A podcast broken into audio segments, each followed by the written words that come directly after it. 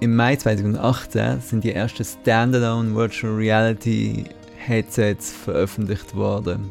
Und zwar die Oculus Go. Bis zu dem Zeitpunkt hat man ein VR-Headset jeweils müssen an den Computer hängen, wo dann der grösste Teil von der Rechenleistung geliefert hat. Die Oculus Go hat in der günstigsten Version rund 200 Dollar gekostet. Damals. Ich habe mich schon Monate zuvor mega auf das Gerät gefreut. Ich Habe sogar das Opening Keynote geschaut und Launch Events.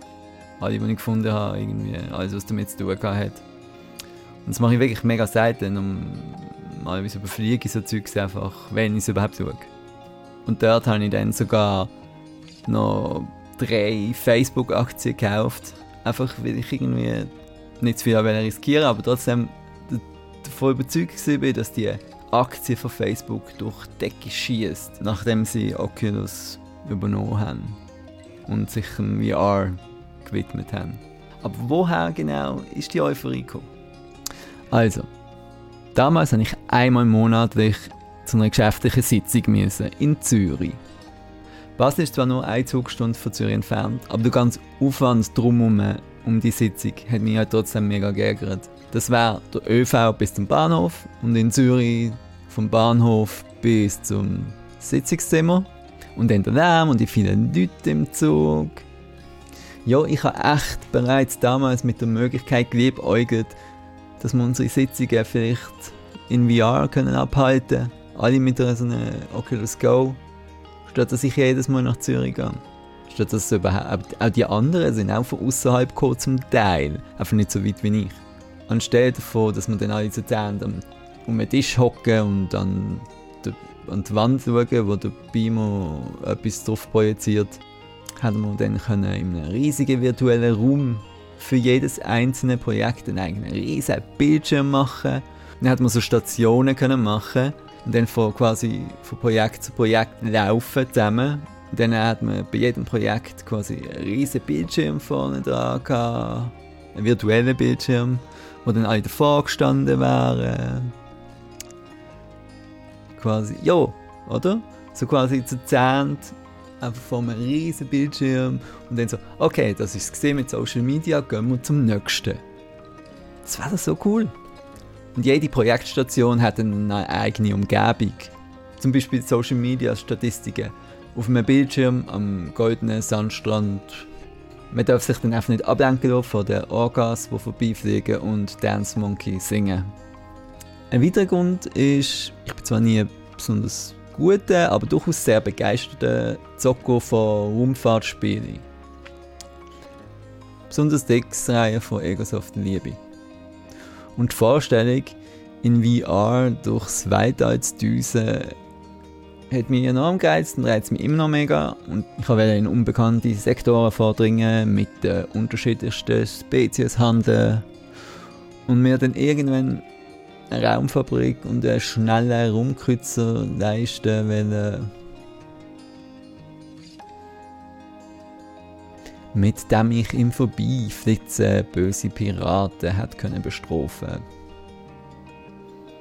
Merkt man, dass ich es abgelesen habe? Oder ich hätte auch einfach können ein Pirat sein Könnte ich. Immer noch. So, ein weiterer Grund ist, Leute nicht nur in der näheren Umgebung kennenlernen, sondern unabhängig von ihrem Standort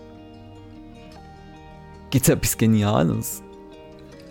Die Wahrscheinlichkeit, dass man qualitativ mega hochwertige Match findet, ist so viel größer als gegenüber den üblichen Bedingungen.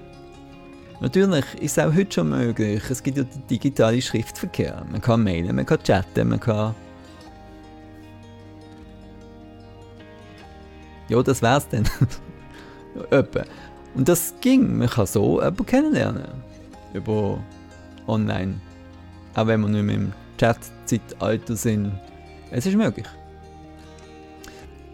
Aber der Knackpunkt ist da. Man kann nicht zusammen unternehmen in dem Sinn.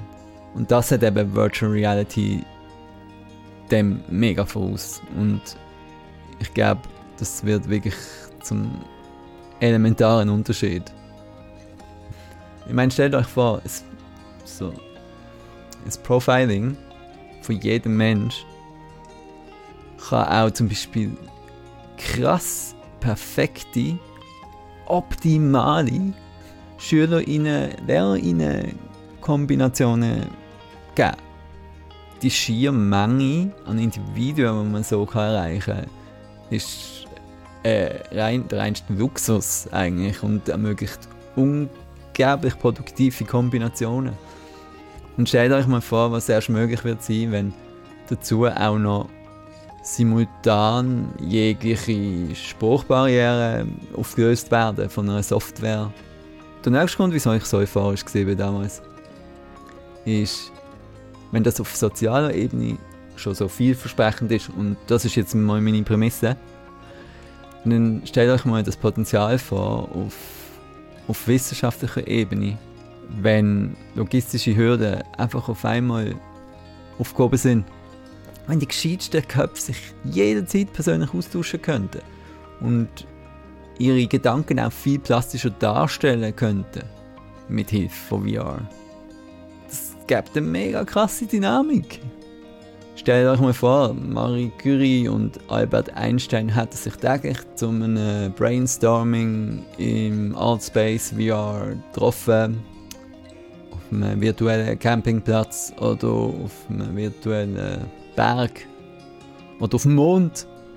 Und im Anschluss hätten sie sich gegenseitig im Beat Saber können auf die Kappe geben Die meisten von diesen Spinnereien oder Fantasien von mir wären eigentlich jetzt schon möglich. Ich bin absolut überzeugt, dass sie in absehbarer Zeit zu unserem Alltag gehören. Was schätze ich? In ca. 10 bis 20 Jahren. Ich hoffe davon.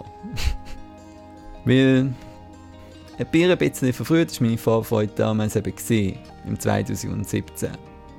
Facebook hat heftige Ambitionen formuliert damals. Und zwar haben sie gesagt, sie möchten VR zu einer Milliarde Menschen bringen. Mit Oculus Go hat das noch lange noch nicht geklappt. Es sind glaub, bis jetzt ca. 2 Millionen Exemplare verkauft worden oder ein bisschen mehr. Und Oculus Go ist eigentlich im Untergang geweiht. Die wird nicht mehr weiterentwickelt.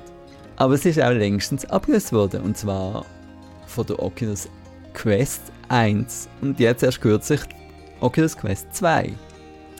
Und somit ist Oculus Go eigentlich obsolet, weil, weil die können alles besser eigentlich als Oculus Go. Und noch viel mehr. Vielleicht wird Virtual Reality ja im 2021 zu einer populären Möglichkeit, lokale Distanzen zu überbrücken. Corona wirkt jedenfalls bestimmt, wie auch in anderen Bereichen von der Digitalisierung, auch hier als Triebfeder. Es ist recht schwer, ähm, wenn man so Sachen auf Hochdeutsch schreibt, die dann auf Schweizerdeutsch abzulesen, ich merke ich, ich habe es auch schon gesagt in anderen Folgen, aber also es ist wirklich praktisch unmöglich. Ich muss eigentlich auf Schweizerdeutsch schreiben und dann so ablesen. Weil das ist. Also ich habe mega oft müssen jetzt unterbrechen und den Satz im Kopf umformulieren, damit er irgendwie Sinn gemacht hat auf Schweizerdeutsch. Das ist recht krass. Ich hoffe, es ist trotzdem halbwegs übergekommen, weil ich habe das Gefühl, meine ganze Euphorie ist eigentlich auf der Strecke geblieben.